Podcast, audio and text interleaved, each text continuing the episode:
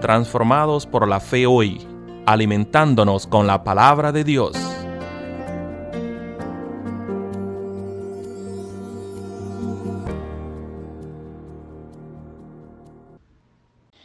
Buenos días, queridos hermanos, hermanas y amigos todos. Es un placer nuevamente el poder dirigirme a través de las ondas de Internet con cada uno de ustedes. Gracias por permitirme llegar hasta sus hogares o a través de su carro o donde usted se encuentre. Mi nombre es Elvin Castro y les envío un fraternal saludo en nombre de nuestra iglesia Edport United Methodist Church desde la ciudad de Gatesburg. Este día estamos meditando sobre la gran noticia que se nos es dada a cada uno de nosotros. La venida de nuestro Señor Jesucristo es eminente, por lo que siempre debemos estar preparados como buenos soldados, como buenos guerreros, esperando la hora y el momento en el que seremos llamados a presenciar ese acontecimiento que está, como literalmente decimos, a la vuelta de la esquina. Por tal razón, debemos estar alertos, como se nos dice en Santiago en el capítulo 5, versículo 8. También vosotros tengáis paciencia, establecer vuestros corazones, porque la venida del Señor está cerca. Palabra de Dios. Hermanos y hermanas, amigos todos, en este pasaje bíblico se nos invita a tener paciencia para que veamos la gloria de Dios que está por venir, para edificar a su pueblo.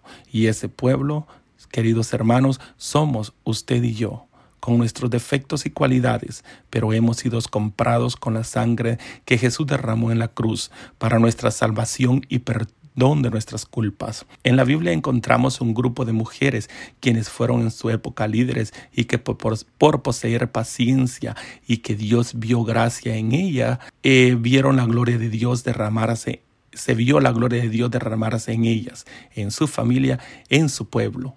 Por tal razón, para mí, vienen a mi mente y es idóneo el poder mencionarlas este día. Una de ellas es Ruth. La Biblia en el libro de Ruth, capítulo 1, versículo 16, dice, Pero Ruth respondió, no insistas en que te abandone o en que me separe de ti, porque iré a donde tú vayas y viviré donde tú vivas.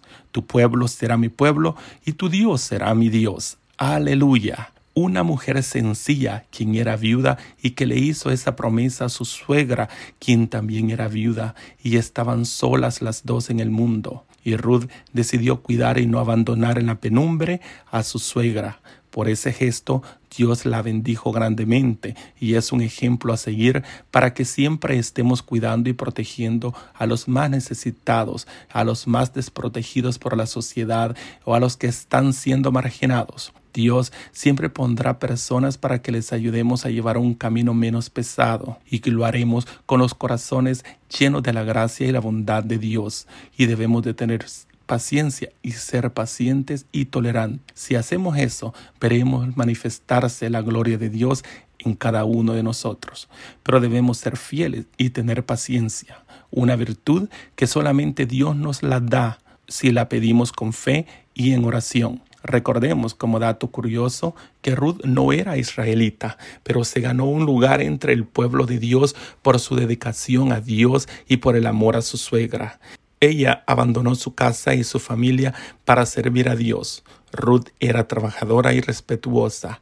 Así pudo también conquistar el corazón de Boaz y fue la bisabuela del rey David. Otra persona que fue importante y que la Biblia hace un reconocimiento muy merecido es María de Nazaret, mujer humilde, obediente, pensadora y sobre todo Madre de Jesús. En el Evangelio de Lucas, el capítulo 1, versículo 38, se lee, Aquí tienes a la sierva del Señor, contestó María, que haga conmigo como tú lo has dicho. Palabra de Dios. María era una joven sencilla que fue escogida para una gran misión, ser la madre de Jesús. Esa misión no era fácil, más en los tiempos donde la mujer era tratada mal y vista de la misma manera si cometía cualquier tipo de indecencia. Pero María estaba llena del Espíritu Santo y creo que en el momento que ella contestó al ángel que la visitó en visión, fue el Espíritu quien habló por ella porque era una mujer llena del Espíritu de Dios, el cual moraba en ella en cada momento. Ella nunca rechazó la misión que le fue encomendada, más bien la aceptó con mucha fe, con seguridad y firmeza. Recordemos, hermanos, que María ayudó a educar a Jesús. y años más tarde lo vio resucitado en gloria. Por tal razón, María es un modelo a seguir de humildad y sencillez, y tal hazaña quedó para que toda la humanidad fuésemos fiel testigos, para que la gloria de Dios siga manifestándose hasta en estos días y que sé que seguirá manifestándose por toda la eternidad. Así también en Romanos capítulo 16, versículos del 3 al 4, se lee que Pablo le dice a la comunidad, saluden a Priscila y Aquila, mis compañeros de trabajo en Cristo Jesús, por salvarme la vida. Ellos arriesgaron la suya. Por tanto, yo, como todas las iglesias de los gentiles, les estamos agradecidos. Priscila era un ejemplo de trabajo en equipo. Ella trabajaba con su marido Aquila, difundiendo la palabra de Dios. Ellos eran amigos de Pablo y fundaron una iglesia en su casa. Priscila y Aquila también enseñaron y prepararon a un hombre llamado Apolos para la obra de Dios. Todos somos llamados a defender la fe. Todos somos llamados a defender nuestra fe, a hacer iglesias en nuestros hogares para enseñar y preparar al pueblo de Dios. Vemos en esta, en esta mañana, queridos hermanos, ejemplos de tres mujeres de las cuales podemos aprender a tener fe, a poder tener paciencia y así estar preparados y sobre todo preparar nuestros corazones que están sedientos del amor de Dios.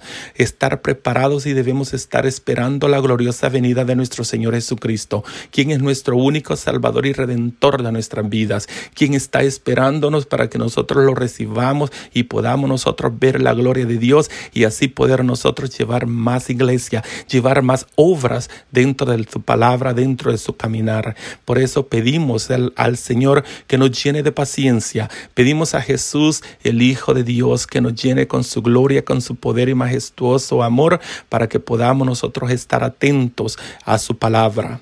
Gracias Señor por el ejemplo de estas mujeres que estuvieron dispuestas a seguir perseverando y esperando ver tu gloria manifestarse en ellas y en el pueblo de Dios. Ayúdame, Señor Jesús, a tener paciencia. Ayúdame, Señor, a preparar el mi corazón. Ayúdame, Señor, a que estemos llenos y rebosando como esas vasijas que se van a llenar, Señor, un día cuando tú vengas de gloria, de poder y majestuosidad. Y así nosotros poder tu gloria, Señor Jesús, derramarse en cada uno de nosotros. Y que recordemos que tu palabra dice que si somos fiel en el Señor Jesús, veremos la gloria de Dios. Aleluya. Gloria a Dios, hermanos. Reciban un fraternal saludo. Que Dios los bendiga y sigan siempre escuchando la palabra del Señor, que está llena de, cada día está llena de fe, paz y amor en Cristo Jesús. Amén. Bendiciones.